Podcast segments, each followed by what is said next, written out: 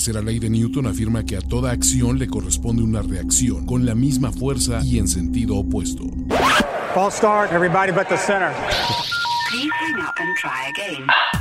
La primera ley de primero y diez afirma que a toda acción de NFL corresponde una sobrereacción visceral, excesiva, sarcástica, opinionada, radical, fanática, burlesca y profundamente divisoria. Overreaction de primero y diez. El recuento semanal más explosivo de la NFL con nuestro profesional grupo de expertos.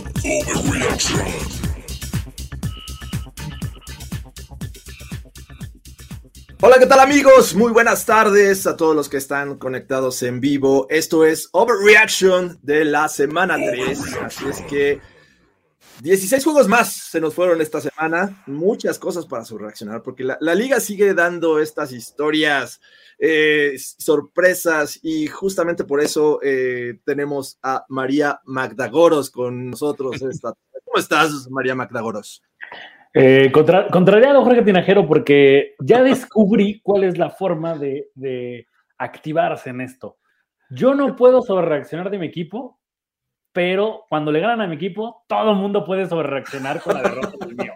He descubierto que esta es, es la forma correcta de ver la NFL.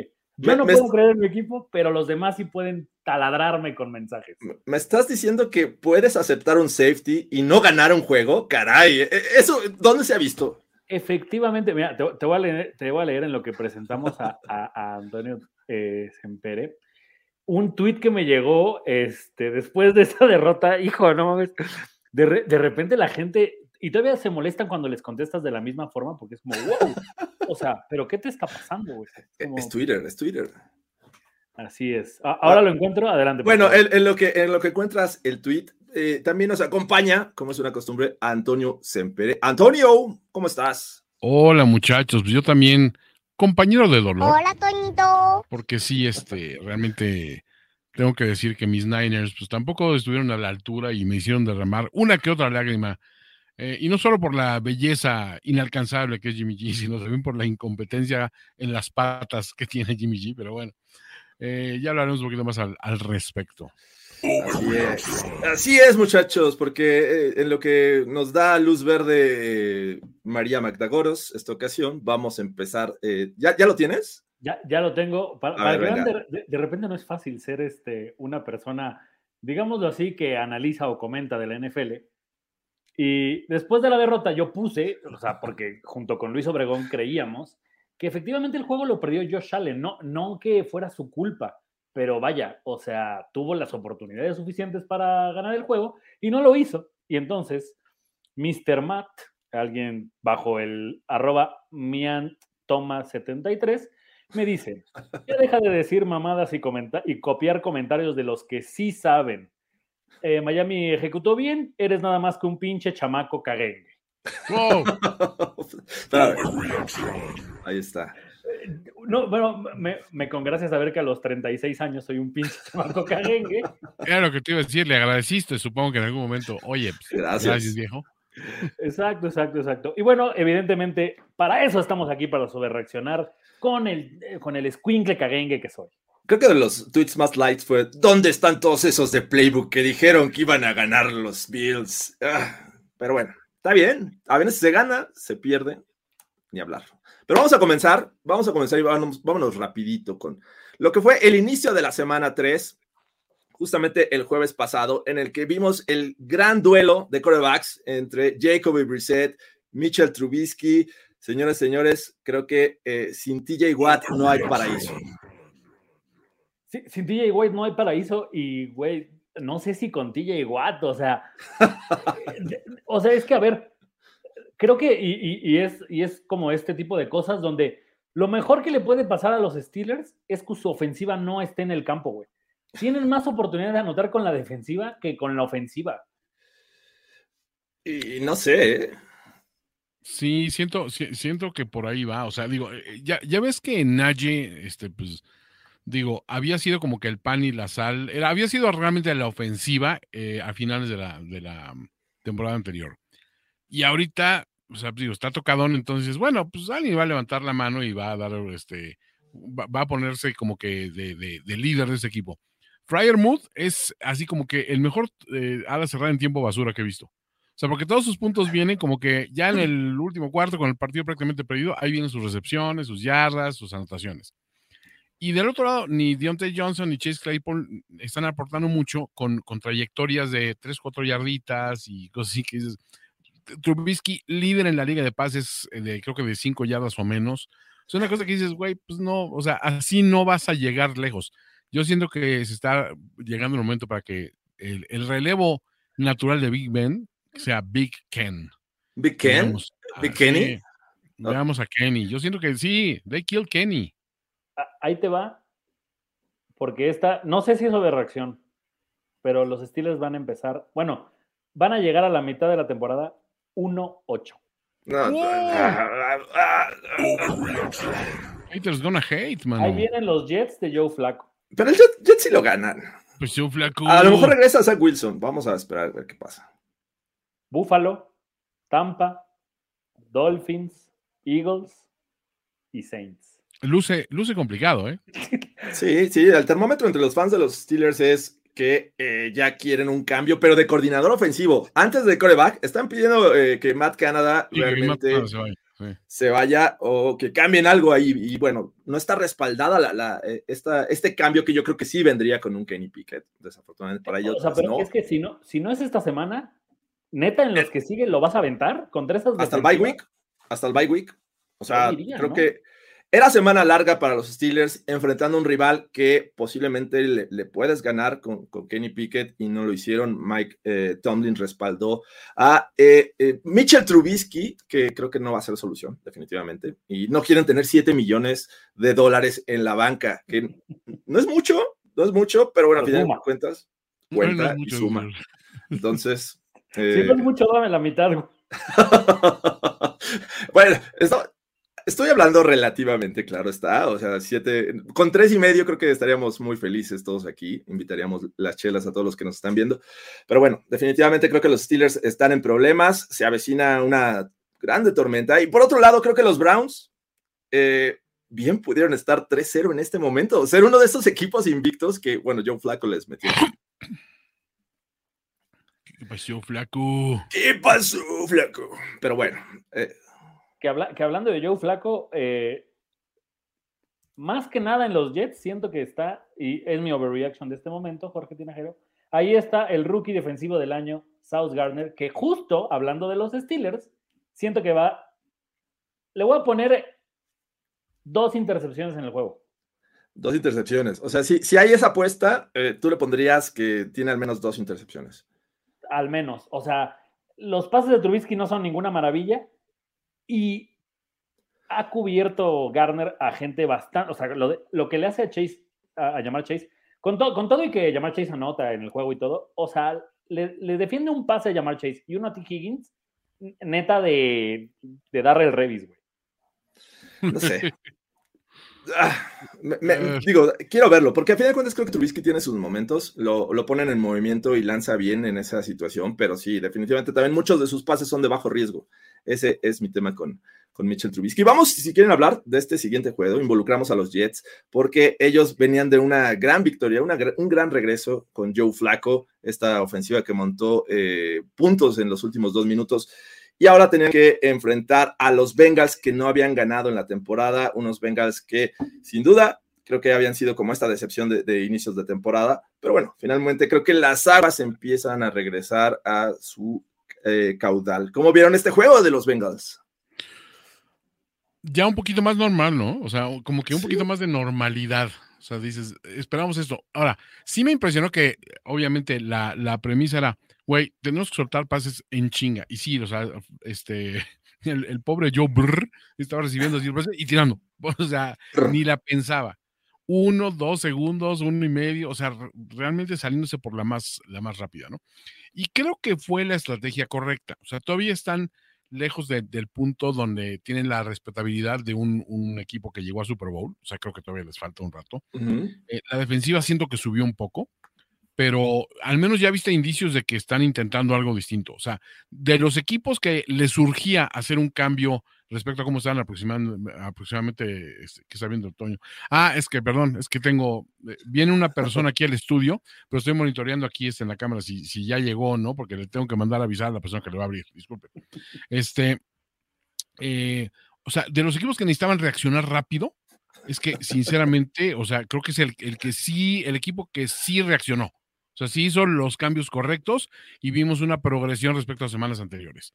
Todavía falta, Todavía falta, eh, pero definitivamente creo que el rival también ayuda. Mm, creo que los Jets todavía les falta y creo que fue una irregularidad de la matriz el que hayan ganado la semana pasada contra los Browns. Esta ocasión, bien, me parece que, encuentran a, sus jugadores principales. Por ahí creo que Joe Mixon se, lesiona, ¿no? En este, en este encuentro, pero al final de cuentas creo que estos Bengals, creo que van a mejorar. Eh, y esto, este tipo de juegos contra los Jets me parece que les van a ayudar. Y bueno, vámonos al, duelo, que eh, me parece que por ahí ya están empezando a hablar, porque vimos a dos corebacks que sin duda cuando se enfrentan esperas malos pases, esperas eventualmente intercepciones. Y me refiero a este match de la NFC South en el que enfrentaron a Baker Mayfield contra Jameis Winston. qué chingón. Tan, tan malo de ver, ¿no? Ah. Cuando, cuando el, el, NFL en 40 es malo, Cuando los highlights que te ponen son malos, güey. Muy malos. El partido estuvo pal perro. O sea, nada en contra de los dos equipos, pero no, sé. Siento que la liga también debe decir: ¿saben qué, Harpaz? Lo mejor que le puede pasar es un empate entre, entre ustedes y listo. Lo que sigue, muchachos. No hay necesidad de poner nueve juegos. ¿No, no siente que, que los buenos años de los playmakers de los Saints ya pasaron? O sea, Alvin Camara eh, Michael Thomas. Eh, no sé, sobre todo me refiero al, staff de, running backs, ¿no? Camara, Ingram, eh, ya no ayudan como, como antes, ya no dependen de, ellos esta ofensiva y creo que pues estás poniendo el juego sobre los hombros y el brazo de James Winston, 30-30, ¿cómo ves, Toño? Ingram ya, o sea, creo que sus buenos años, sus años productivos ya pasaron. Eh, lo de cámara sí es, un poquito más preocupante porque pasó, eh, está a punto eh, de, hacer un CJ2K. O sea, esos jugadores que de repente decías, güey, se ven imparables, no hay con qué, están revolucionando la liga. Tiene una temporada brutal, una serie y de repente viene una temporada de baja de lesión y después ya no vuelven a ser los mismos.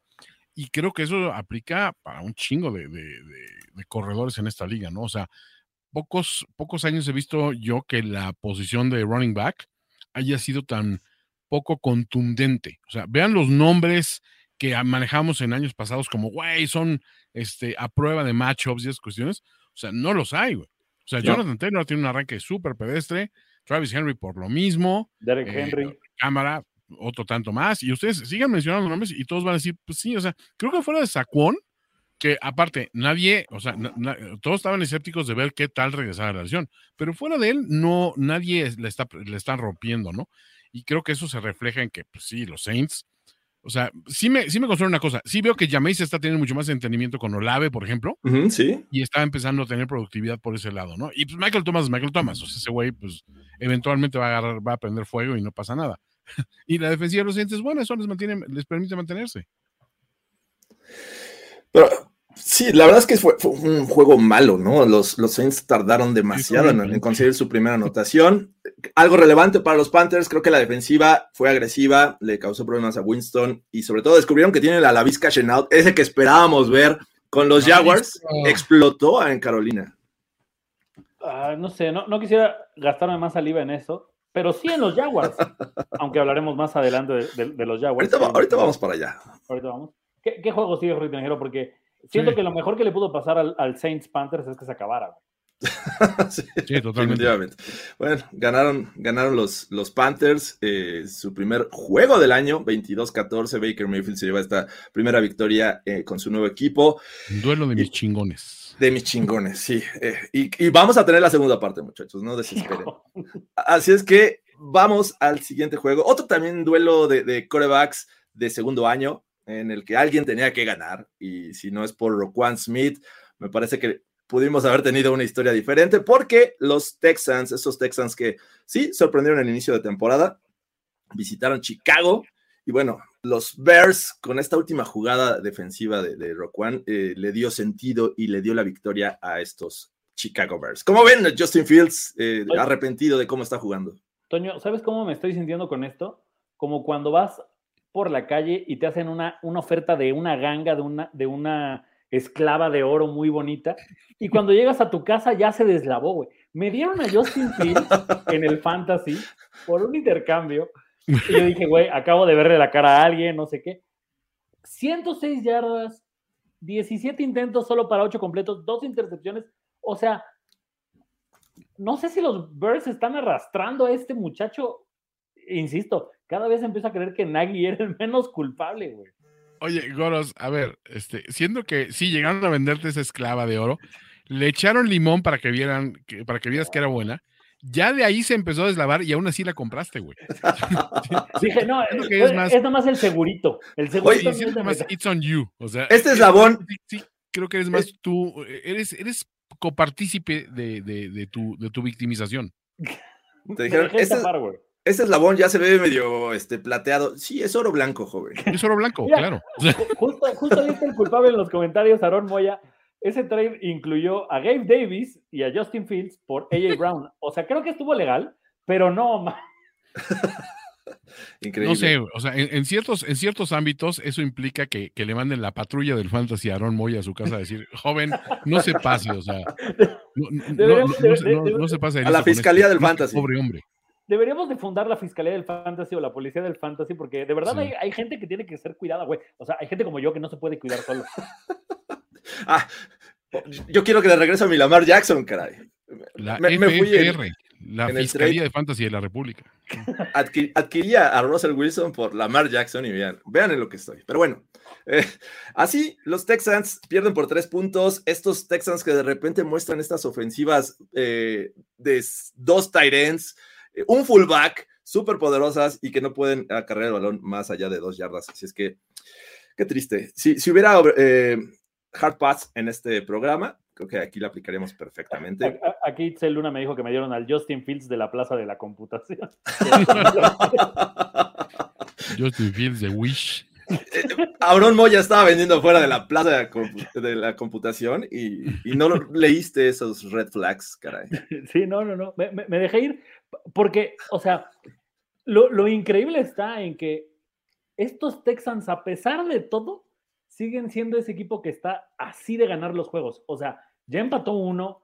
Este lo debieron, lo debieron de haber ganado. Entiendo que Roquan Smith se mandó una intercepción. Los brutal, Broncos estuvieron cerca. Pero también, o sea, ¿sabes? Los Texans no son. Me sorprende decirlo esto en semana 3. Bueno, termina la semana 3. No son el peor equipo de la NFL, pero ni de, ni de cerca. No, ni de broma. No, no, Ni no. de broma. Dice por acá Marcos Soria, eh, Fields es víctima de los coordinadores, menos de 50 pases lanzados en tres partidos. O sea, sí. Jorge, pero, pero Her- Herbert tuvo 157 yardas y dos touchdowns por tierra. O sea, ¿por qué le sacarías la bola a tu corredor, güey? Sí, o sea, exacto. Justin Fields me parece que también te aporta mucho por, por tierra, ¿no? Y tienes que, que aprovecharlo. Por ahí los Bears también sufrieron la, la, la- la ausencia de Montgomery en algún momento del juego, pero Khalil Herbert jugó muy bien, ¿no? O sea, en términos generales, Sí. creo que eh, respondió como sustituto eh, de running backs y, y, bueno, a final de cuentas, alguien tenía que ganar. Qué bueno que no empataron. O sea, eso es lo que agradezco en este tipo de, de encuentros. Pero bueno. Sin más que decir de este juego, vamos a buscar. Última, sobre- última sobrereacción de ese juego. Bienvenidos al despertar de Damon Pierce. El muchacho is in the house. Damon Pierce, 80 yardas en 20 carreras. Ah, no sé si despertar. No sé si despertar, pero bueno. Eh, siguiente juego. eh, alguien tenía que ganar. Dos equipos que no lo habían podido lograr en dos semanas. Y finalmente los Tennessee Titans que empezaron bien, llegaron a 24 puntos, fue su tope y permitieron que los Raiders al final del juego eh, casi les empaten. Pero bueno, eh, el único equipo con cero victorias, tres derrotas en este momento, es yo creo que la, la decepción, porque hablábamos mucho de que estos Raiders podrían competir contra los Chiefs, contra los Chargers, y bueno, ya ahorita vamos a hablar de ellos dos que también perdieron contra rivales del AFC South. Ahorita AFC South mayor que NFC, de AFC West, pero también un juego malo, me parece. Eh, y, tengo un tema ahí importante que quisiera saber su opinión. Davante Adams es muy caro para hacer señuelo. O sea, no le están sacando el provecho adecuado. Sí anota, pero Hollins es el que se lleva la tarde con más de cin- 150 yardas. ¿Qué está pasando con estos Raiders? ¿Josh McDaniels realmente es ese mal head coach y lo va a seguir siendo? Tengo la respuesta. Sí. El caballero más cercano al gran maestro. O sea, no es el caballero más cercano al gran maestro. O sea, que creo que ahí se vio la diferencia un poco. Este es un juego que sí lo ves en el planteamiento del cocheo. Decías, bueno, sí tiene más lógica que gane Tennessee por cómo se planteó el juego.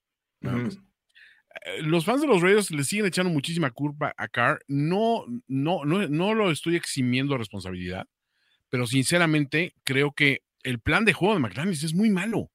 O sea, realmente no, no, le falta imaginación por todos lados. Siento que de repente, o sea, como dices, el uso de Davante Adams como señuelo, digo, si tuvieras a, a- a unos, unos pinches trabucos de receptor del otro lado, pues dices, va, pero, pero tampoco son tan confiables, ¿no? Estuvo este, este, este receptor, este, ¿cómo se llama? Hollins. Hollins. O sea, él realmente fue el que dio resultados en el último cuarto, pero ya como que el juego estaba mucho más este, decantado de que el control lo tenían del otro lado, ¿no? Entonces siento que no, hay, no es buen, buen síntoma cuando acaba el juego y el dueño te manda a llamar antes de que tú puedas este, hablar con tus jugadores en el, en el locker room, ¿no? O sea, eh, tuvo una plática al parecer larga con, con Davis y pues vete a saber qué pasó ahí o qué se discutió, pero sí debe haber sido una cosa. La familia Davis no se caracterizan por pacientes y conciliadores, ¿no? Y- No son apapachadores de coaches. Y eso que este no es la mejor versión de un equipo de Mike Rabel, ¿no, Carlos? No, no. O, o sea, es que siento que, la- aunque pareciera lo contrario, el sello de este equipo de Bravel era la defensiva. Era donde era, o sea, era los que te ponían tres y fuera, y entonces ya después de 80 carreros de Derek Henry, eventualmente se te escapaba por 70, 80 yardas. Pero ahora no, o sea, ahora de verdad es que le dejan muchísimas oportunidades a las, a las ofensivas rivales de que pase. Eso sí, fue un, yo lo estaba viendo de reojo, fue un concierto de madrazos a los corebacks. O sea, cada jugada o terminaban en el suelo o corriendo por su vida o les bloqueaban el pase. O sea, no sé si, si, para los Raiders ya llegó muy temprano esta época del año donde ya empiezas a hacer decisiones estúpidas basadas en un jugador se equivoca una jugada y ya, cámbialo, cámbialo y mete a este otro que seguramente tiene más ganas. O sea, de repente veo a los Raiders desesperados porque no saben cómo le hacen para ni siquiera poder competirle de, de igual a igual al, equipo rival. O sea, el de los Cardinals lo iban ganando, pero en cuanto Kyler Murray apretó segunda, no mames, ya nunca lo vieron. Y acá estuvieron todo el tiempo atrás de los Titans y al final por ahí hubo una oportunidad, pero en realidad no fue que dijeras, bueno, se quedaron muy cerca. O sea, mmm, no sé, ya, o sea, ya cuando Hollins, neta, ¿quién es Hollins, güey? Alguien relevante de los Raiders. O sea, tiene 158 yardas y hasta tiene un pase completo de 4 yardas, o sea, 100% de efectividad. Ese muchacho, ¿me estás diciendo que es el nuevo Tyson Hill de la liga? Eh, por supuesto. A ver, ahí sí estoy un poco en desacuerdo con que Gary Adams es el boss del año. O sea, yo siento que ese binomio, tarde o temprano, va a cuajar mucho mejor. Y, y es más, siento que el problema es que no está siendo explotado por el coach. Ok, dice por acá Goff y eh, más Amon Ra es mayor que Carr y Adams. Y Renfro. Bueno, es que a ver, Renfro es. ah, Ahí podrías también meter a Jorge Tinajero y todo, ¿no? O sea, su- su- sumar a Renfro realmente estás sustrayendo, se siento yo, pero Sí, eh, acá también nos decían Hackett o, o, McDaniels. Me parece que McDaniels ya tenías un ejemplo muy claro de, lo que podías esperar, ¿no? Eh, dices, bueno, ok, ya adquirió más experiencia regresando con Belichick y va a ser mejor, sobre todo con... Es un roster completamente distinto el que tienen los Raiders al que encontró McDaniels con los Broncos cuando llegó en, en 2009. Entonces, y Hackett va empezando. Entonces, sí, creo que McDaniels es, es, es, un candidato temprano al, al factor tocino. Ahora, Ahora yo sí estoy de acuerdo con lo que dice Giovanni Escamilla, ¿eh? por no darle continuidad a, a Rich Bisaccia. El fantasma de Bisaccia está riendo ahí en Las Vegas. Ahora, Jorge, nadie, nadie, quiere ser el equipo que le quite el invicto a los Raiders. Tengo miedo, de verdad.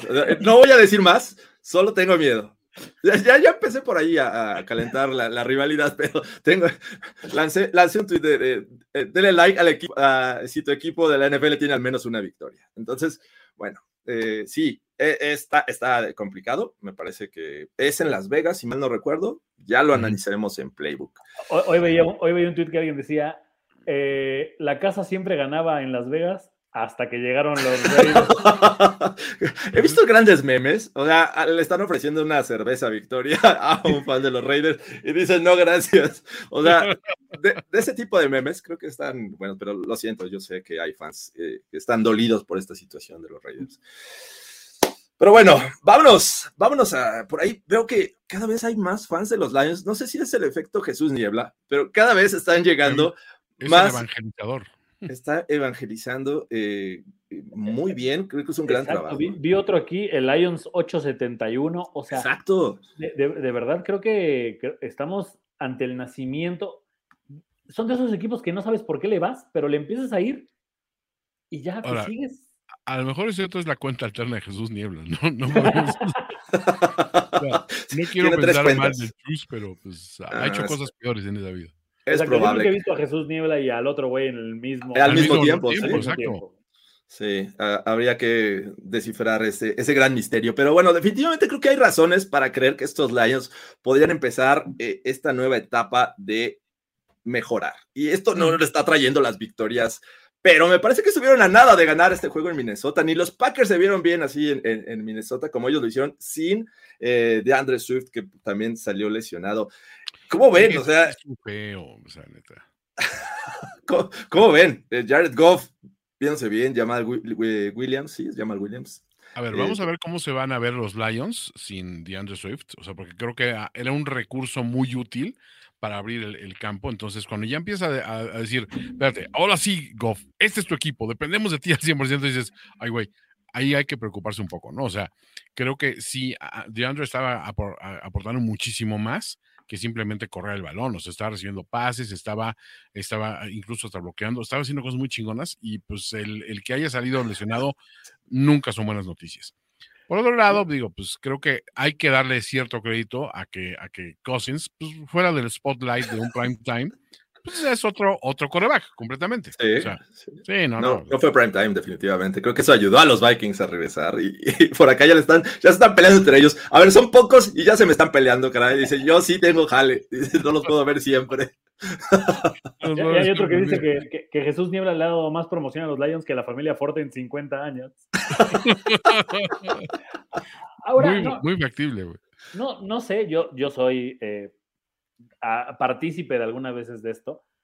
No sé qué tanto te dure este efecto de, güey, somos bien divertidos aunque no ganemos. En algún momento, la falta de victorias va a empezar Sí. a deshacer este equipo porque lo tuvieron que haber ganado. Este juego lo tuvieron que haber ganado. Sí. No viene tan complicado para los Lions. O sea, vienen los Seahawks 100% ganable y el de los Pats. Donde no saquen esas dos victorias, siento que esta eh, ondita de, güey, pues es que ya estamos cerca, pero somos divertidos y aunque no gane, o sea, em- va a empezar a ser un problema el, el no ganar en Detroit. Más estos juegos. Yo estaba viendo el de Buffalo y estaba haciendo otras cosas y de repente ya cuando terminé de, de- de- del juego, volteo y digo, no man, perdieron los Lions, o sea, pero lo tenían en las manos.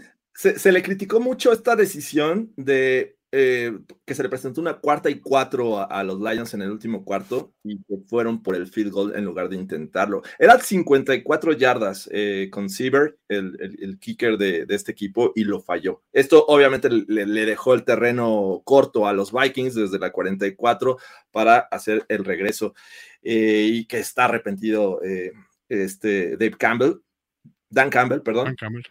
Y, pero ustedes como ven, sí fue una mala decisión de, de, de este Perdón, field goal. di- dice Víctor Cruz que lo alcancé a ver en lo que quedaba de mi tablet.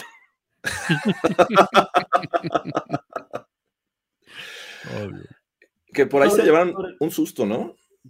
Sí, o sea, so- sobre los Lions, perdón, lo, de- lo, de- lo del final. Field goal. Lo del field goal, o sea, eh, siento que esos equipos tienen que tomar los puntos. O sea, entiendo que, que los Lions no son un equipo de muchas victorias y que están, como dice aquí Jesús Niebla, que, que ya están curados de eso. pero a final de cuentas, si no termina siendo lo mismo, y creo que los Lions tienen lo suficiente para pelear una división este año. Y por ese tipo de decisiones es donde no, no termina de dar el siguiente paso. O sea, vuelvo a lo mismo. Si al rival, a su mejor hombre, lo dejas en tres recepciones para 14 yardas y no le ganas, está muy cabrón. Alguien sacaba un eh, el highlight del partido de Justin Jefferson y es en el cuando se hincan y Justin Jefferson está atrás y salta y se da una marometa. Se ve todo lo que hizo en el juego. Sí. Sí, pese a que dicen, se dice, y creo que estoy de acuerdo, que la defensiva no es lo mejor de los Lions. No. Pero bueno, por ahí, ah, después de, esto de, Andrew Swift, me parece que hubo un momento también crítico en el que parecía que estaba lesionado Amon Razan Brown. Eh. Amon Ra, inmortal. Transformen este cuerpo decadente en Mumra, el inmortal. En Amonra. El inmortal. Amonra el inmortal. Aprovechando sobre esto, sobre este drop, Estamos por sacar los stickers de WhatsApp de, primero y diez. ya le mandé a Jorge el preview de Amonra el Inmortal, con en vez de aquí la doble serpiente es un león. Entonces, eh, estamos listos, estamos listos.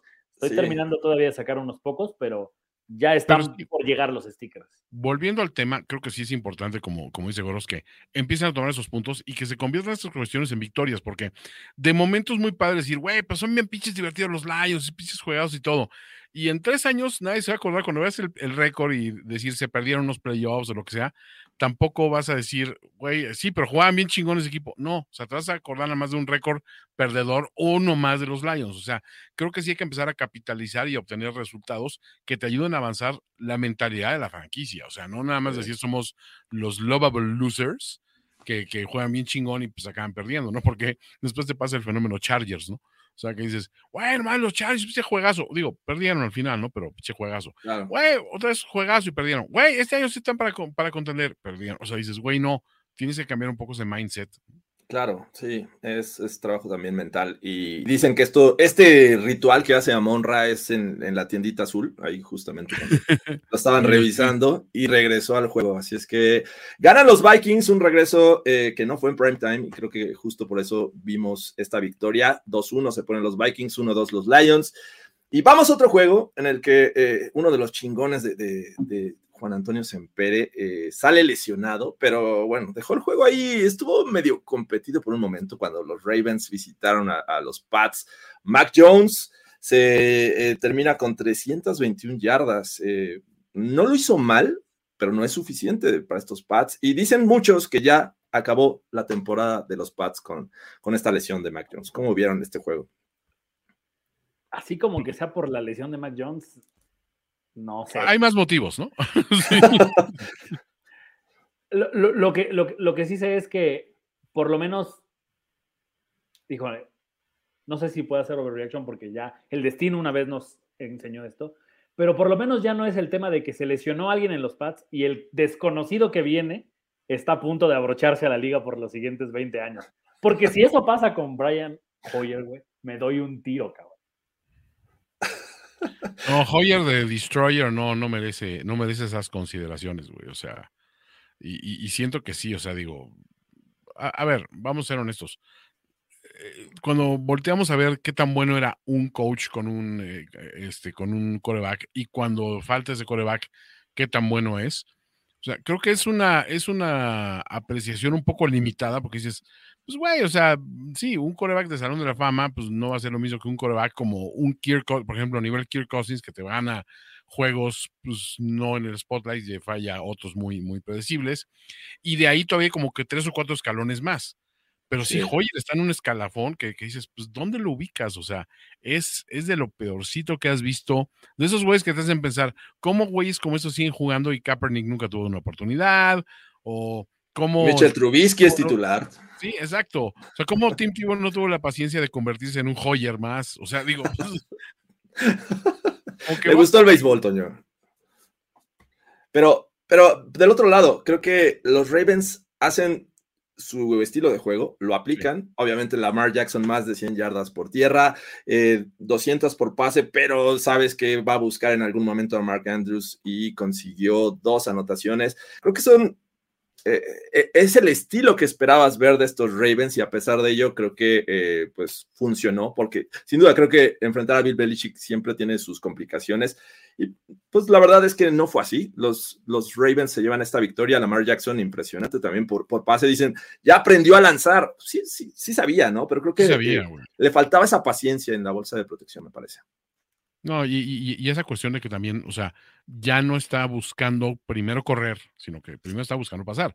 Y, e incluso creo que empezó a correr cuando, después de que ver de que algunos de sus receptores confiables, o sea, Bateman tuvo ahí errores, le dejaron caer dos o tres pases, y de repente, bueno, empezó a correr un poco más y eso abrió también el juego y eso le permitió que se recuperaran. Ya después Duvernay hizo lo suyo, e, etcétera, ¿no? Creo que, creo que la estrategia es la, es la correcta. Y sin una defensiva contundente, creo que, o sea, creo que todavía pueden, pueden dar mucho más. O sea, creo que es algo que tienen que trabajar un poquito más el lado defensivo los, los Ravens, pues siento que van a estar bien. Pues sí, pero muchos también dicen que eh, todavía no está al nivel élite del que se esperaba estos Ravens. Estoy de acuerdo. Eh, yo les pregunto, ¿qué coreback? O sea, ¿qué, para mí hay dos corebacks en esta liga que están siendo dominantes. Uno es, es de alguna manera Lamar Jackson, o sea, por, por su estilo de juego, y el otro es Jalen Hurts. O sea, sí es un molde similar. O sea, ponte a ver a, nuestros favoritos, ¿no? Herbert, pues no ha tenido el impacto. Mahomes eh, se puede meter en la conversación, pero tampoco ha sido demoledor. Este, ¿quién más? Carr, por supuesto, no. Este, Russell, pues, por supuesto, no. Eh, se ha visto vulnerable. Entonces, creo que me gusta lo que están haciendo los, los Ravens más que esta temporada en temporadas anteriores. Eh, te pones a pensar en este inicio raro de, temporada 2022 y es difícil ver un equipo que esté cumpliendo con las expectativas. Ojo, creo que los Eagles y los Dolphins están superando las expectativas. Y hay otros que están abajo. O sea, vimos, y ahorita vamos a hablar de algunos juegos que sin duda están dentro de esta bolsa llamada sorpresa NFL. Eh, pero bueno, creo que los Ravens todavía no alcanzan ese nivel. No están cumpliendo con las expectativas, me parece, a pesar del récord. Y bueno, obviamente esa esa derrota que se llevaron contra los Dolphins, que no debió ocurrir, pero bueno. Es que, Jorge, a mí, ahí lo que me, sorprende de los, de los Ravens es, le interceptas tres veces a Mac Jones y aún así los Pats te metieron 26 puntos. Sí. O sea, la defensiva. Y durante, mucho tiempo del partido, los Pats estaban, o sea, para mí se veían un poco superiores. Creo que, y de verdad soy fan de ese momento, esa creo que es la última intercepción que lanza presionan a Mac Jones y con una cara de terror lanza un tordo muerto a las diagonales que el del Ravens dice, güey, pues gracias, ¿no? O sea, disfruté mucho esa intercepción.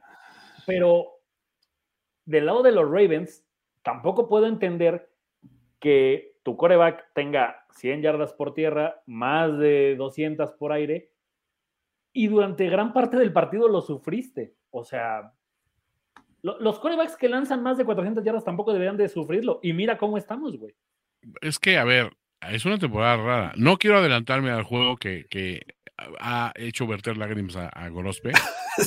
pero, ya vamos para allá, vamos para allá. Pero pues también en un juego cuando dices, oye, espérate, pues estás haciendo esto y esto y esto, y vas perdiendo, ¿cómo, está pasando esto? O sea, es, es una temporada anómala por donde la veas, pero bueno. Sí, efectivamente. Y, pero de esos equipos que hablábamos que no han, eh, que han superado las expectativas, sin duda, aquí vienen y espero dedicarle esta canción. Eagles fly on the road to victory. Fly, Eagles fly, scoring touchdowns one, two, three. Hit em low, hit em high, and watch your Eagles fly. Fly, Eagles fly on the road to victory. Eagles. ¿Qué tal los? ¿eh? Sí, caray. ¿Qué tal los Eagles? Eh, un equipo que eh, su tope las últimas dos semanas han sido 24 puntos, pero creo que bien soportados por la actuación defensiva. Le hicieron pasar una mal tarde a Carson Wentz. Por ahí, de, de, no contar con dos puntos más, se hubieran quedado con seis. Entonces, creo que está impresionante porque cada vez ves a estos Eagles ganar de diferentes maneras. Sí, el juego terrestre, sí, sí el, el ataque aéreo de Jalen Hurts, pero no siempre es AJ Brown, no siempre es Davonta Smith, que por cierto tuvo un, un partidazo, ¿no? Sí, sí, sí. Pero- ¿Cómo ven a ¿ya estos, estos ¿Ya ves cómo sí puedes tener un safety y perder, güey? Son dos, Me dos casos esta semana. Me, me consta.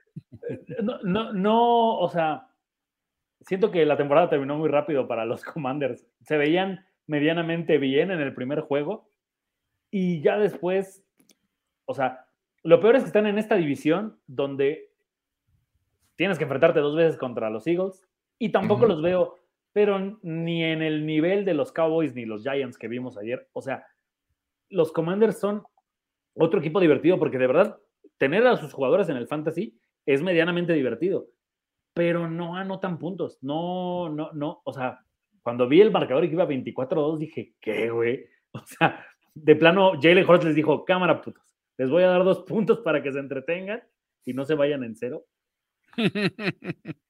Dice por acá, Sí, los Eagles que- me dan la sensación de fraudes. ¿Cómo ves, Toño? ¿Son fraudes los, los? No, no, no. A ver, hay, hay, hay equipos que prenden mucho más este, focos rojos, este, muy por encima de estos Eagles. O sea, los Eagles tienen una defensiva que está muy capaz, siendo que, que, que Siriani está, está planeando bien los juegos. Este, a, a la pobre Osiris perdió a Swift, pero los ganó en el Survivor. Sí, caray. Unas por otras. Este, sí, o sea, siento, siento que, o sea, es un equipo que está bien armado, o sea, en todas las líneas están dando resultados. Eh, eh, los jugadores que incluso que se habían visto medio perdidos están empezando a recuperar, a recuperar co- confianza. Devante, pues, eh, Devante Smith, Devonta Smith fue el, el- el gran ejemplo, ¿no?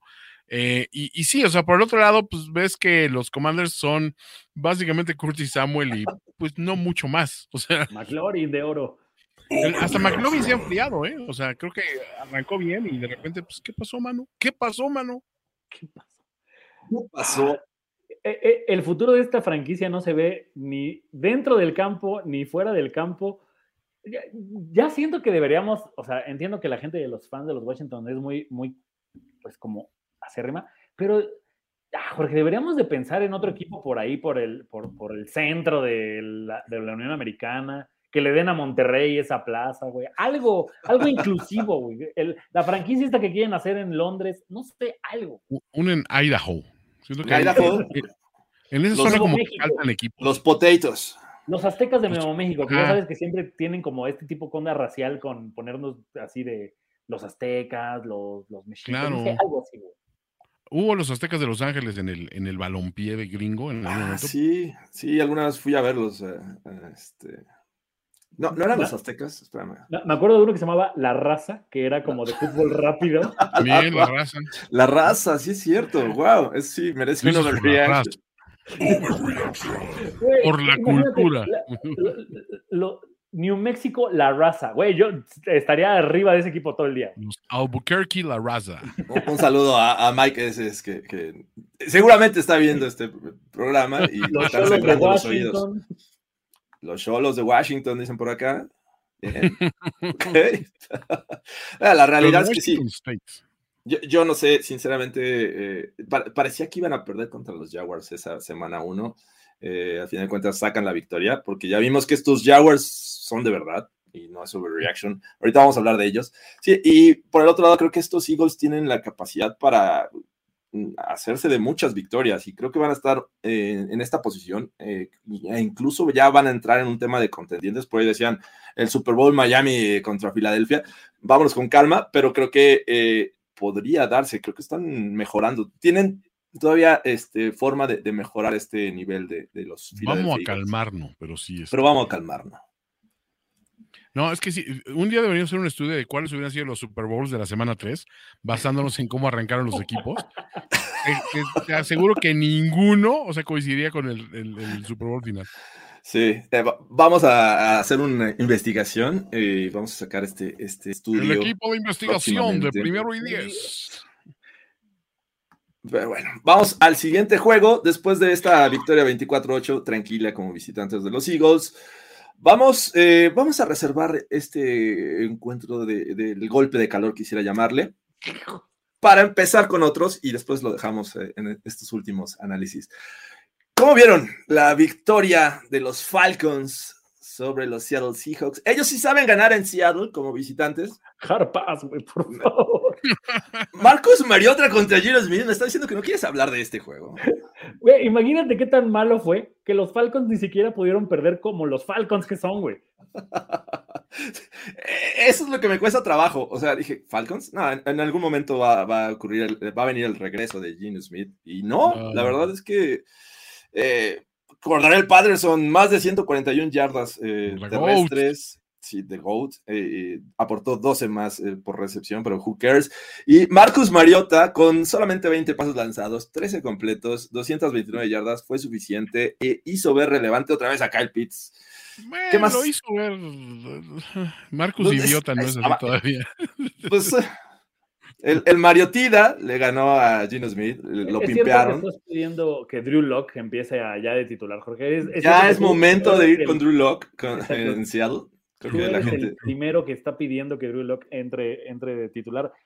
Ah, no, no logro entender un poco la, la dinámica de los Seahawks. O sea, no tienen coreback, pero no es malo.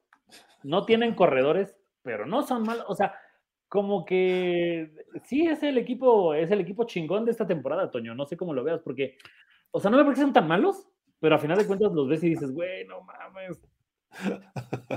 Sí, o sea, a ver, habían, le habían, este, le habían dado diversión a los juegos y diversidad y este, y ojo, les aviso que se me acaba de morir la máquina a la que tienen los, los drops, ¿no? Pero No puede ser. sí, literalmente tiene una pantalla azul y no pasa absolutamente nada. No sé qué está pasando, pero bueno. Este, volviendo al tema, creo que este, o sea, Kyle Pitts, eh, todo el mundo pensaba que iba a tener un arranque demoledor, pero dices, a ver, espérate, Marcus Mariota es tu coreback, entonces vamos Sí. a templar esas esperanzas. Todo el mundo pensaba que este equipo realmente aspiraba mucho menos y sin embargo creo, creo que no está mal armado, o sea, ciertos jugadores le están dando un poquito de impulso, ¿no? Y esto de no son malos, son diferentes. Güey, qué buen, qué, qué buen, qué buen eslogan para, para un equipo. O sea, no somos malos, somos diferentes. O sea, no somos el, el equipo al que tradicionalmente le puedes confiar tu Survivor, este, en el cual te puedes apoyar para semana a semana este, tener una productividad en el fantasy. No, pero, pero tampoco eres malo. Pues, ah, no. Creo, que- creo que Malo, malo. O sea, hay equipos peores. Cabe perfecto en esta descripción, efe- efectivamente. No son malos, son diferentes. Son difíciles de ver, ¿no? Ah, Dirían por ahora, ahí. Te la pongo ahorita. Los, los Texans no son, no son este, más malos que estos, este. O sea, son, son, son un poco más malos. O sea, es- es- perdón, entran en esta clasificación de no son malos, son diferentes.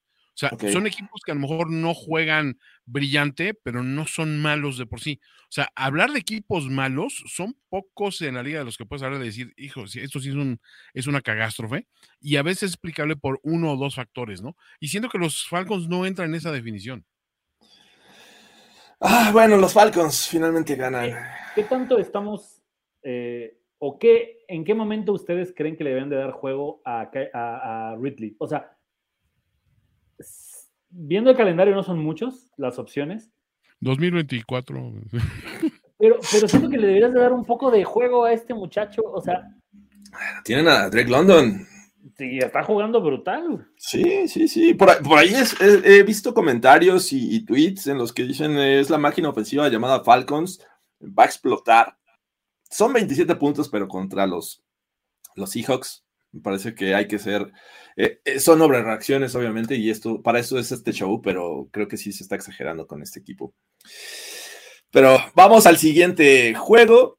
eh, también en la tarde, en el que vimos a, a uno de los jugadores favoritos de, de Carlos Gorospe, que fueron los Cardinals con mascarita, con qué monito, en los que pues, prácticamente no mostraron nada, ¿no? Son también se están volviendo este equipo difícil de ver. eh, cualquier cantidad brutal de, de intentos de cuarta oportunidad los vimos en esta ocasión con los Cardinals y, y no les alcanzó para Mm. ser competitivos contra los Rams, ¿no?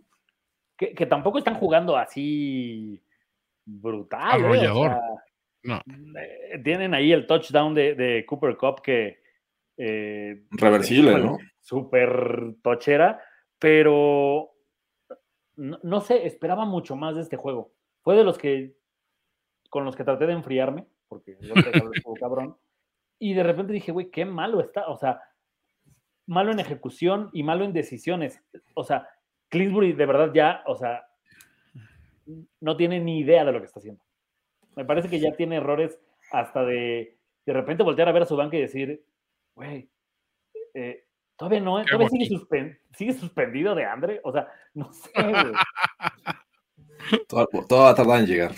Pero, Sigue ¿cómo ves. Toño? No, a ver, eh, más allá incluso de, de las suspensiones y de, y de las ausencias que se fueron por, por agencia libre y todo, sí tienes que analizar que este equipo, pues, o sea, ¿dónde, ¿dónde están las cosas que te salvaban el año pasado? ¿Dónde están los touchdowns de Conner?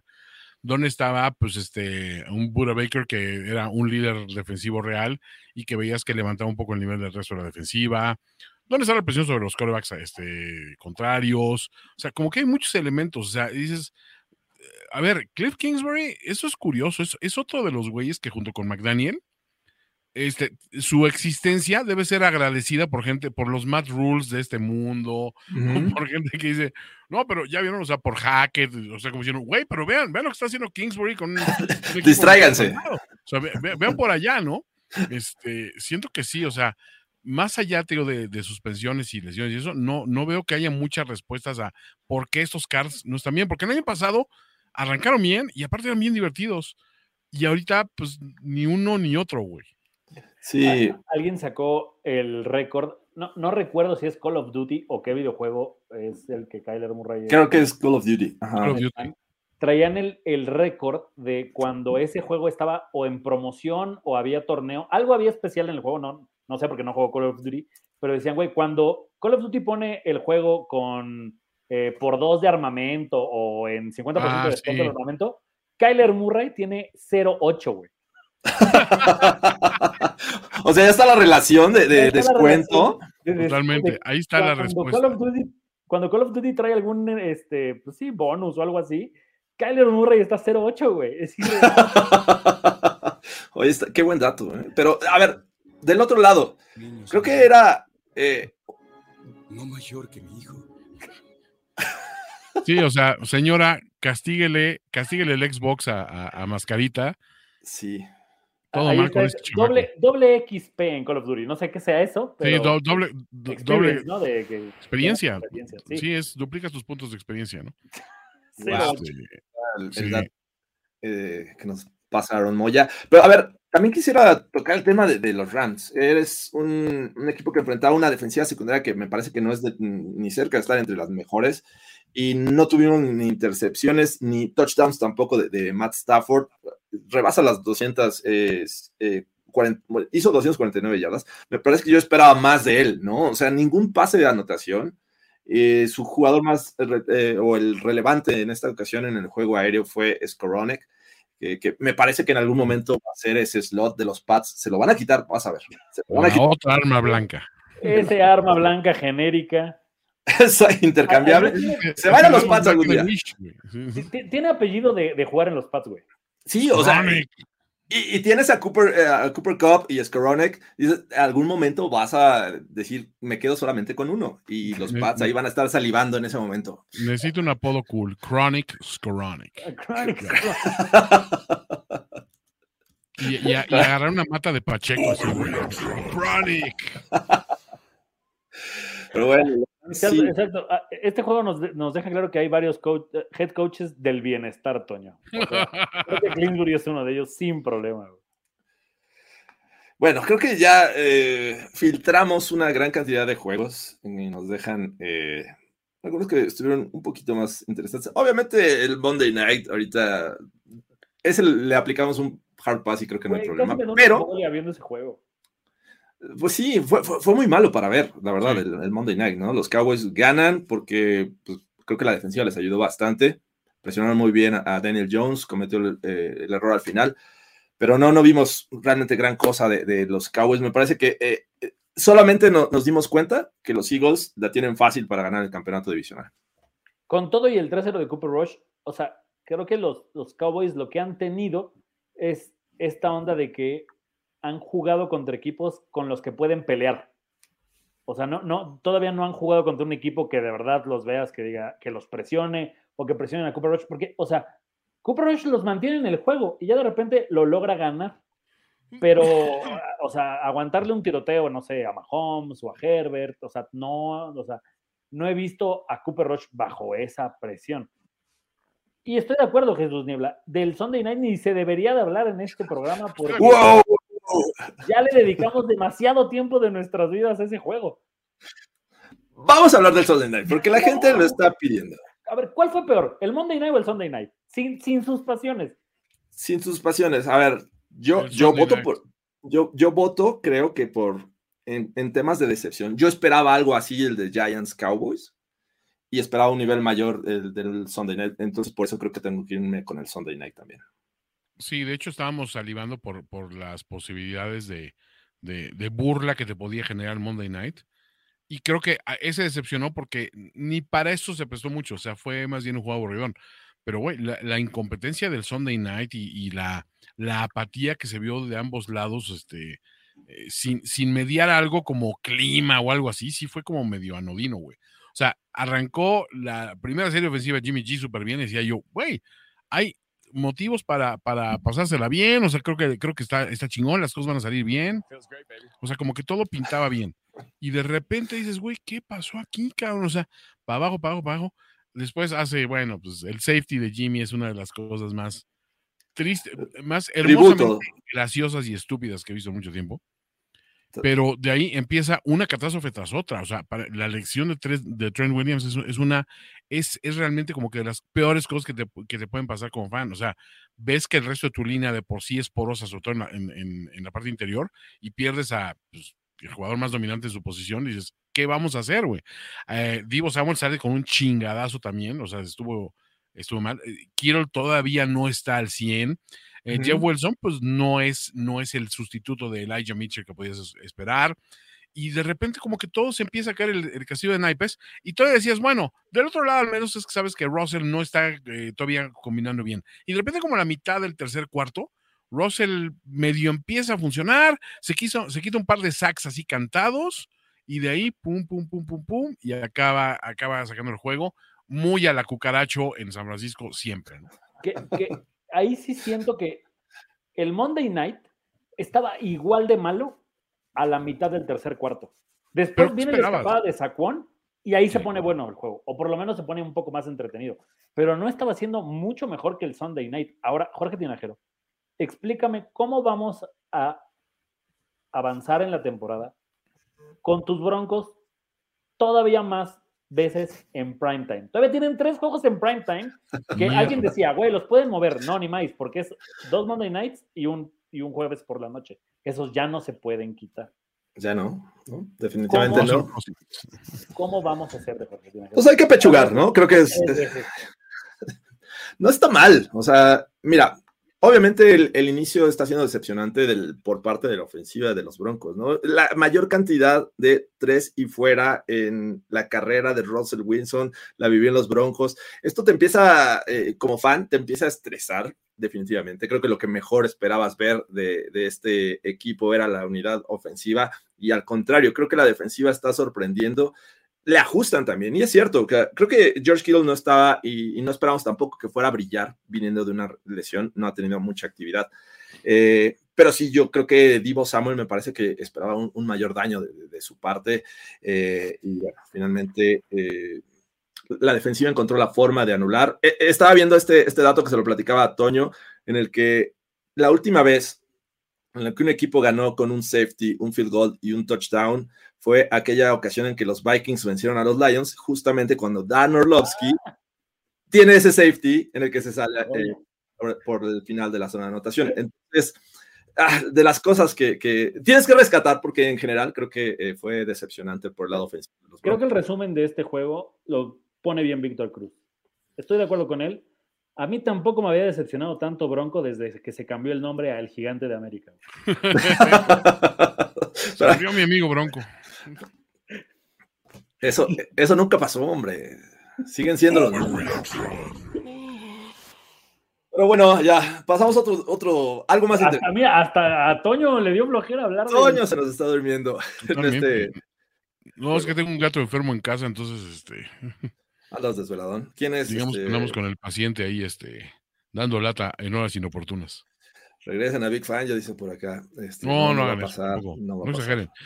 No, a ver, honestamente, creo que la defensiva de Broncos yo lo vi bien, ¿eh? O sea, cu- eh, eh, cuando, cuando cargaron de repente con Randy Gregory y con eh, Bradley Chubb, o sea, realmente decías, güey, qué, qué bien lucen, o sea, le dan una dimensión muy chingona, o sea, a esa defensiva, pero sí, este, también del otro lado nos está ayudando mucho que el rival, pues, está a falto de imaginación por completo, ¿no? Por, por temas de, de- de licencia, creo que no vamos a poder pasar este. Pero podemos hacer las pisaditas del inicio de la canción. Sí, podría ser. Eso, eso sí te lo paso. Vamos, vamos a buscarlo y a ver si no nos este, limita si esta es plataforma. Bueno, los Broncos ganan, obtienen su segunda victoria. eh, el único equipo de la AFC West que gana este fin de semana. Y el otro, que esperábamos que fuera una, una derrota aplastante en Indianápolis, son los Kansas City Chiefs. Ah, qué, qué- qué complicado. ¿Por qué? ¿Qué pasó aquí? O sea, La- todavía lo, lo vuelvo a ver y digo, ¿por qué se vieron así los, los Chiefs? Porque Patrick Mahomes es una mentira que vivió de Tyreek Hill, güey. ¡Wow, wow, wow, wow, wow! O sea, ¿cómo defiendes eso? ¿Cómo defiendes? O sea, aquí, aquí mismo, bueno, en Playbook afirmamos que era de 40 puntos. Eh, Sí, o sea, e- era lo que esperabas realmente. Creo que a pesar de que no esté Tarek Hill, me parece que con lo que mostró la primera semana eh, contra los Cardinals, entiendo que era el rival, pero los Colts no venían jugando nada bien. Empataron apenas con los Texans, le- perdieron contra los Jaguars y finalmente en casa no era como para que se transformaran en este equipo que pudiera ganarle a unos Chiefs que, repito, creo que la, la ofensiva estaba jugando muy bien, Mahomes estaba jugando bien y no pudieron anotar más que 17 puntos. ¿Qué pasó? O sea, y aquí no estás hablando del factor el clima o lo que sea. O sea, cre- creo que todos los equipos durante las temporadas y todos los protagonistas tienen algún juego malo que pierden que dices, güey, ¿cómo? Los Packers ya lo tuvieron al parecer este inicio de, de temporada, ahora le tocó a los Chiefs, pero hasta ayer los Colts para mí eran el candidato número uno al pick número uno del draft, güey. O sea, me estás diciendo que le ganaron a un contendiente al Super Bowl. Y además de eso, tampoco he visto a Mahomes en nivel Mahomes en toda la temporada. Van tres juegos y, o sea, no es que lo vea mal, pero no lo veo nivel Mahomes, güey. Por lo menos no de los últimos tres años. La mentira llamada AFC West. Un poco sí, ¿eh? O sea, Está decepcionado la AFC West, Toño. sí, muy cabrón. Pues, No, pero volviendo al tema de, de, de, de Mahomes y ello, o sea, este, este juego es cierto, o sea, como que todo el mundo tuvo un error grave, o sea, sí tuvo un- unos drops, o sea, como que rarísimos, este, Mahomes también un par de decisiones completamente estúpidas, errores de tacleo, o sea, como que todos estaban como que en otro pinche canal, güey. O sea, no sé si, si fue una situación de confianza, no sé si fue el demasiado, darle demasiados a un equipo que, que, vamos, en pretemporada al menos lucía como un contendiente claro, pero tampoco haciendo mucho se impusieron, que es lo que es, lo que se me hace más raro, ¿no? O sea, tampoco fue que de, es que despertó Taylor y se lanzó con 200 yardas por tierra y los deshizo, y Pittman también se volvió loco, o sea, no, no fue, no fue el caso, güey, o sea, fue muy pinche raro este, este juego. ¿Qué? ¿no? que justo es eso lo que yo destaco, porque creo que esa parte de Jonathan Taylor es la más clara. Tuvo 21 acarreos para 71 yardas, de 3.4 por acarreo. O sea, ni siquiera Pedestre. es que ni siquiera es que los Colts necesitaran una actuación sobresaliente de algún jugador No, para ganar el juego. O sea, y los Chiefs, eh, o sea, no lo hicieron mucho mejor. O sea, es más, nada más, o sea, Matt Ryan tuvo 27 pases, completos, Mahomes tuvo 20. Sí, no, y, y cuando te pones a ver, a ver, ¿qui- ¿quiénes fueron factor? ¿Quiénes contribuyeron con puntos? Obviamente Matt Ryan lanza dos pases, pero no se lo lanzó a, a Pittman, no se lo lanzó a Haynes, ni, ni- ni a Hines ni a Taylor, eh, mucho menos a, a este Ali Cox, que yo esperaría por ahí también tuviera cierta participación, se los lanzó a Woods. Entonces, eh, Ali Cox pero- es pero- el nombre de, de actriz que salió de Extra en Friends, ¿no? Pero creo que sí existen los némesis en la NFL y los Colts tradicionalmente suelen complicarle la, la existencia a los Chiefs. Recuerda que el regreso de, de- de Andrew. Locke en, en playoffs, Peyton Manning le- les sacaba juegos. Creo que los Colts eh, saben jugarle a los Chiefs y bueno, finalmente obtienen su victoria. Récord raro, 1-1-1, el de los Colts.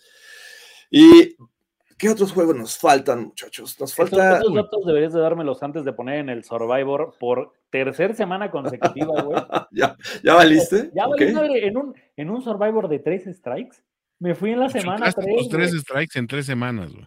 Es más difícil eso que, que, que no. O sea, claro. Que ganen los Colts, güey.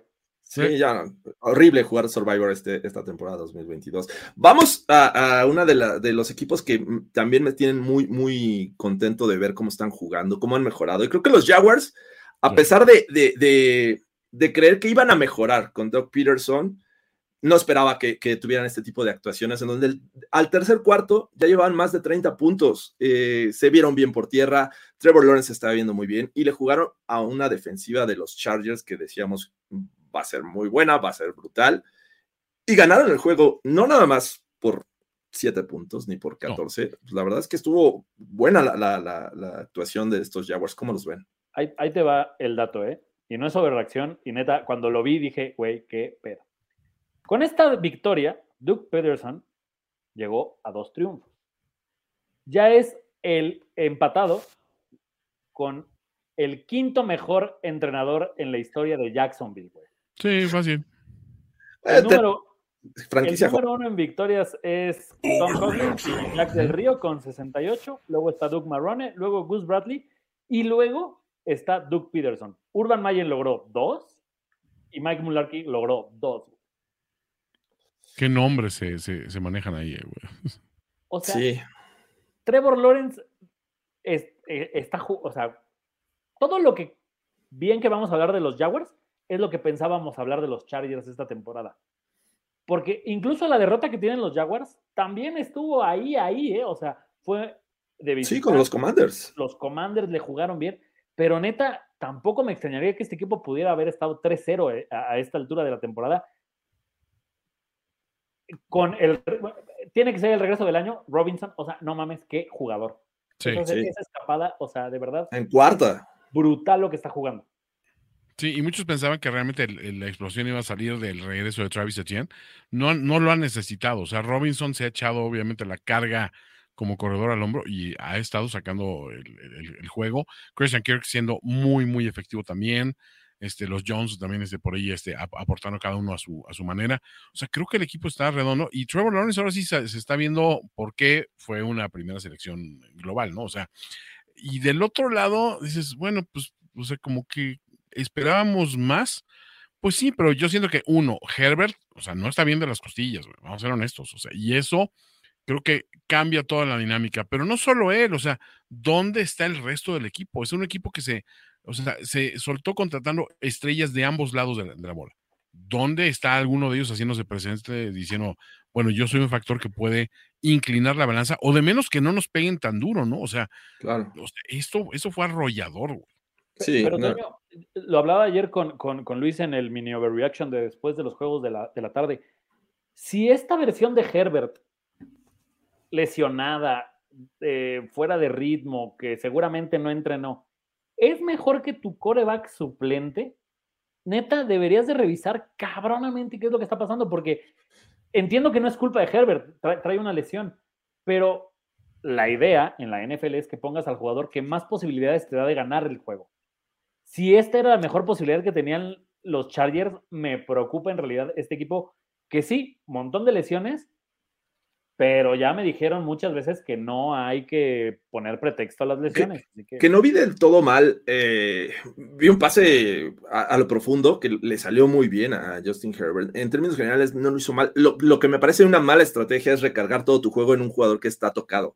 Eh, eso sí, porque el juego terrestre, 45 pases, güey, no. Eh, el juego terrestre de los Chargers no existió. ¿Dónde está eh, eh, Austin Eckler? Eh, por ahí Imagínate. Sonny Michel. Sonny Michel, cinco acarreos, es el que más tuvo. O sea, no, no, puede, o sea, Y, y un el equipo que tiene a Eckler, Y el fondo. No, y Oye. ayúdale, ayúdale. Sí hay que destacar, o- ojo, ese, ese touchdown de Mike Williams, o sea, no me lo quité de la cabeza como una de las cosas más brillantes que he visto en lo que va del año. Sí. Qué recepción se avienta este cabrón, o sea, pero, o sea, entiendes que haya lesiones y eso, pero creo que aquí es donde sí tienes que volver a ver a Floyd y decir, güey, o sea, pues, ¿qué se te ocurre, güey? Porque no puedes seguir jugando como si el equipo estuviera sano y esperar resultados del equipo sano. O sea, tienes que reacomodar tus fichas de alguna manera, güey. Sí, aquí lo que dice Leobardo, eh, lo que le pagan a, a, Christian Kirk es muchísimo más justificado que le pagan a, a Kenny Golladay. Estoy completamente de acuerdo. Esto no es un, una sobrereacción. Kenny Golladay es una, una decepción desde que llegó a los Giants, pero.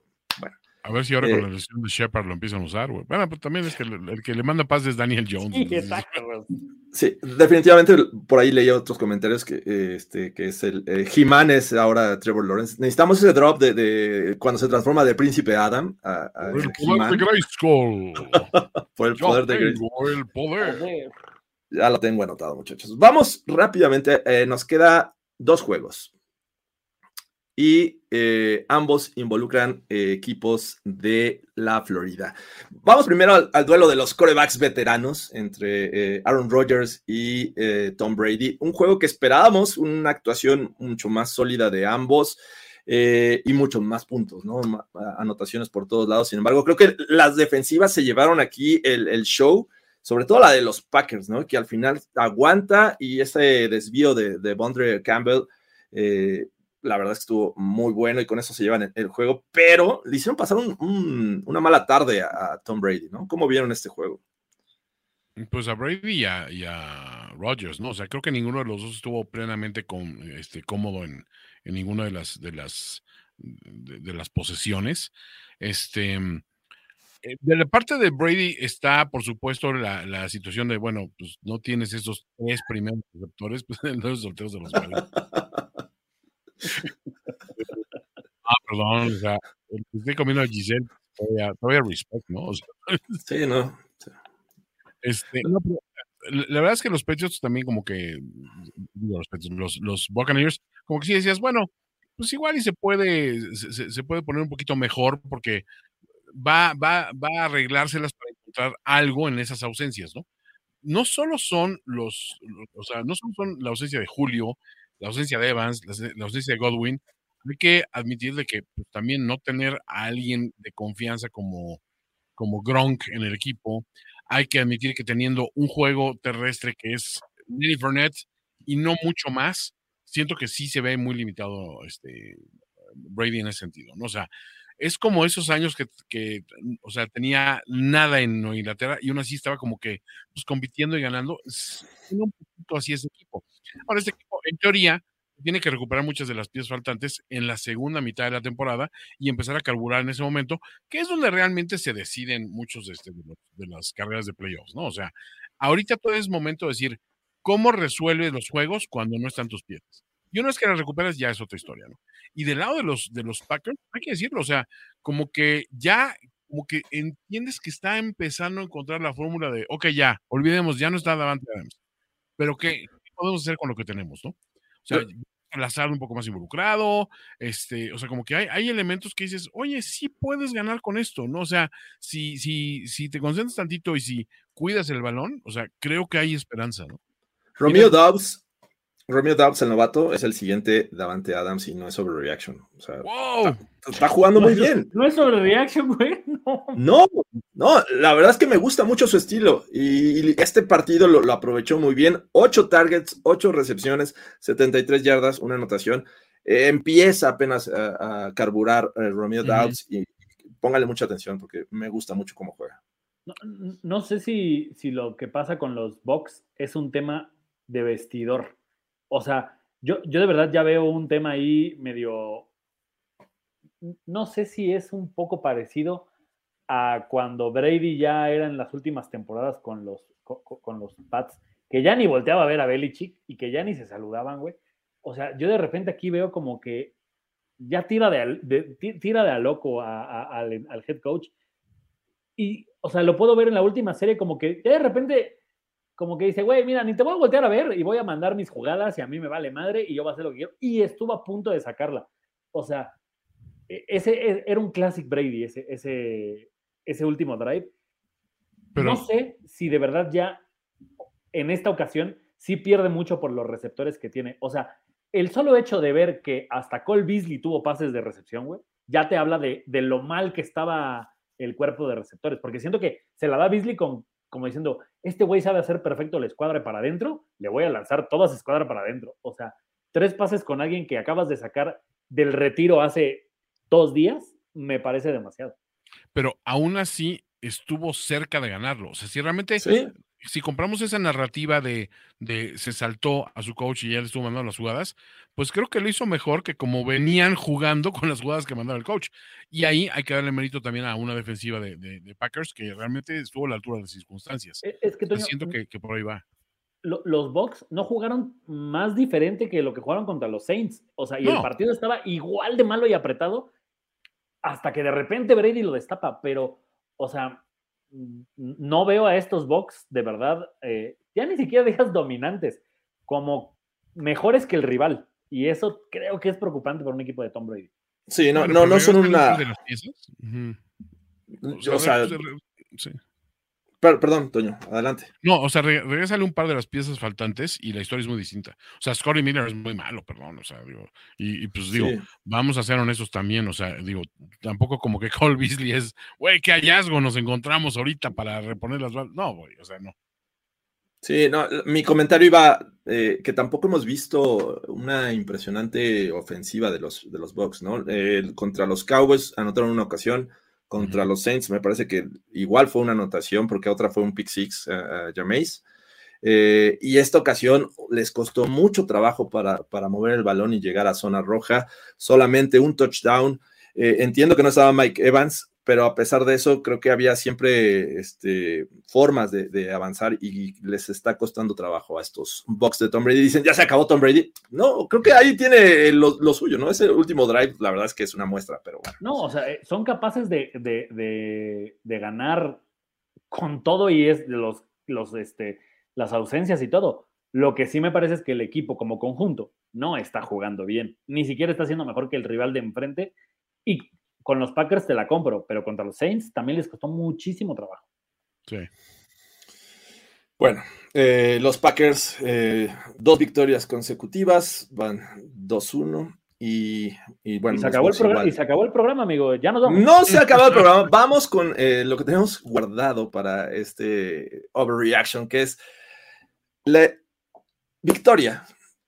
La victoria impresionante de los eh, Miami Dolphins, quienes están invictos, quienes fueron subestimados, ninguneados por la máquina ofensiva llamada Buffalo Bills, que les dio un golpe de calor a varios jugadores, que no se burlaban de Bill Belichick porque se aclimataban llegando desde el martes, no lo consideraron, fueron a Miami y salieron con una derrota, creo que mm, salvo los fans de los Dolphins, todos esperábamos que ganaran los Bills.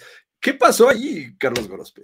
No, a ver, o sea, de entrada tengo varias sobrereacciones y de entrada tengo varios eh, señalamientos que hacer sobre esto, porque, y, y de verdad, es- esa parte sí me, me enoja en el sentido eh, como fan, de que A de ver. verdad, o sea, yo no puedo poner ningún pretexto para la derrota, pero mi equipo cuando gana es de, ah, no le han ganado a nadie. No lo digo por ti, güey, que lo has dicho, pero, o sea, nunca, nunca en la historia de las derrotas que he visto de Búfalo, había visto una donde tantas cosas no fueran iguales para el rival que para el, que, para el visitante.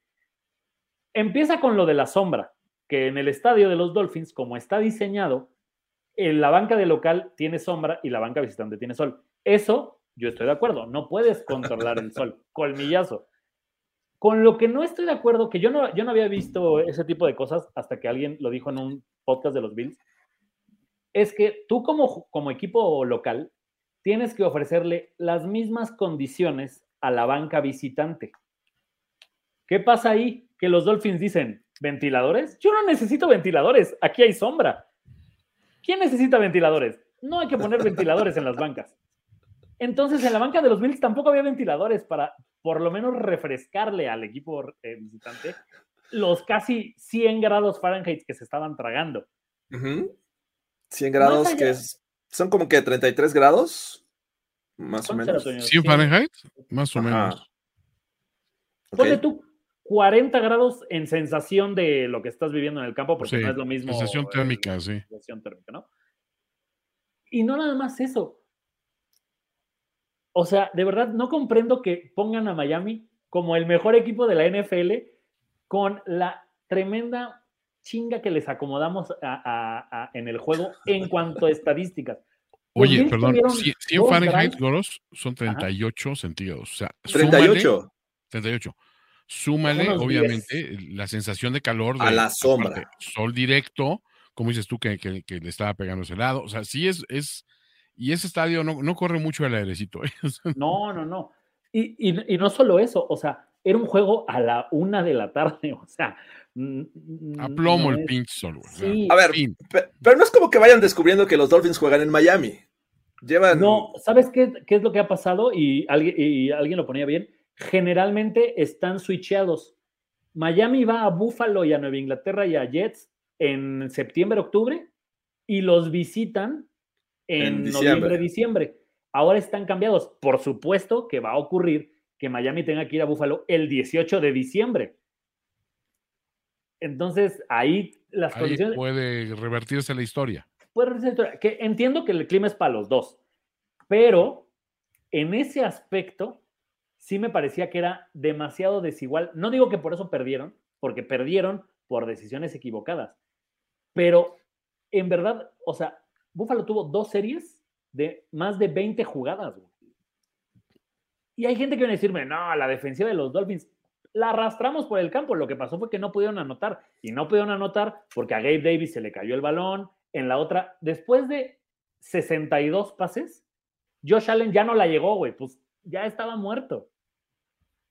Dice que para la otra, que lleven este, banca y sombrillas propias. No puedes hacer eso porque No. tienes que tener lo mismo que la banca de enfrente. Oye, Goros, ¿no te recordó? ¿Te acuerdas? Este, pues creo que fue el año pasado, ¿no? El juego en Kansas City. O decían, es que ahora sí están para ganarlo todo en Kansas City, todo esto, y el juego que pierdan en, Kansas realmente es por, por, o sea, cosas muy, muy leves que decías, es que tenías para, no me acuerdo si fue el de Kansas o el de, o, el- o- o el, no, no, sé- no me acuerdo si fue en Kansas o en Buffalo, pero que sí los enfrentaron a los Chiefs y decías, ahora sí están para ganarles, ahora sí están para ganarles. Y las circunstancias se dieron de que fueron un par de jugadas que fue todo el, el diferenciador.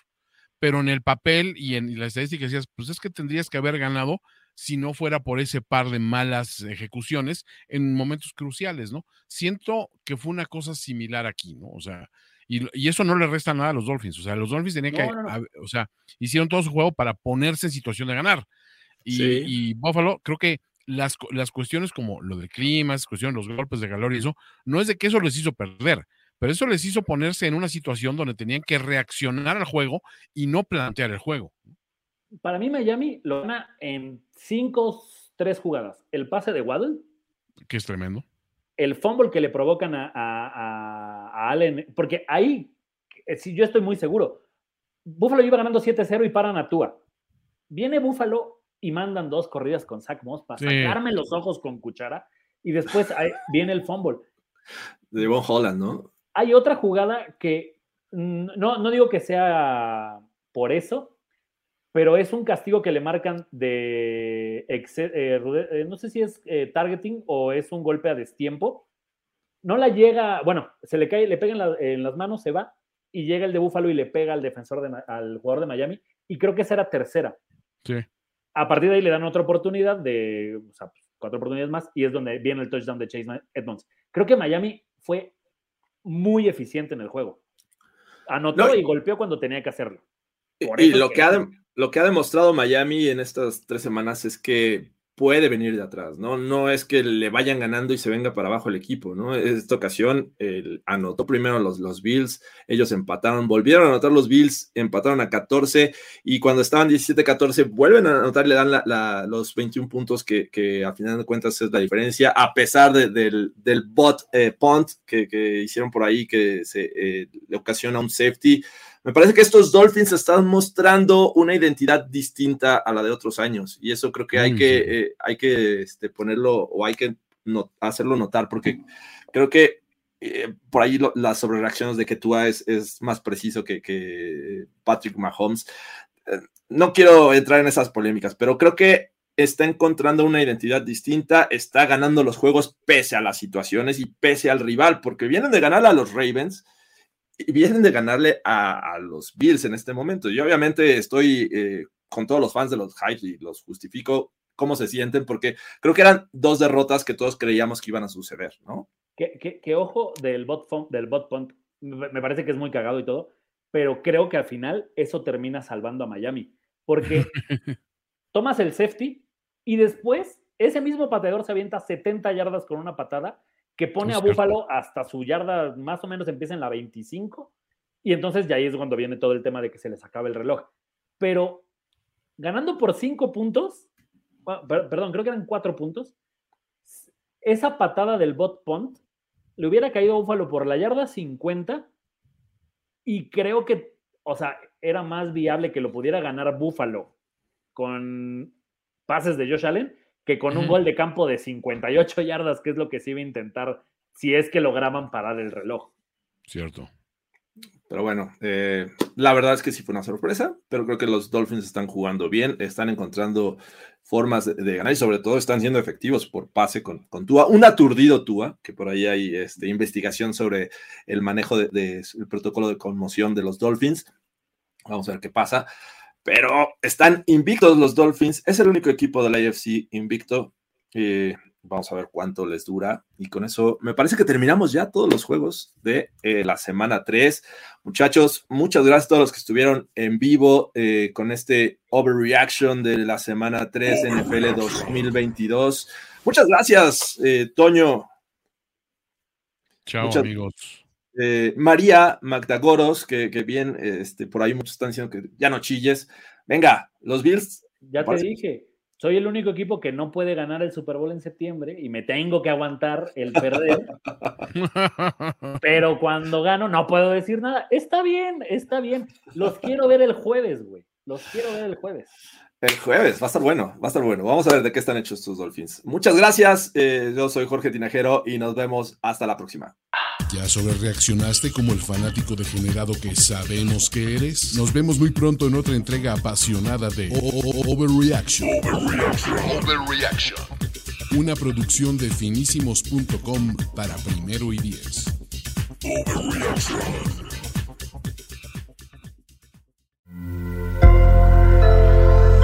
sonoro.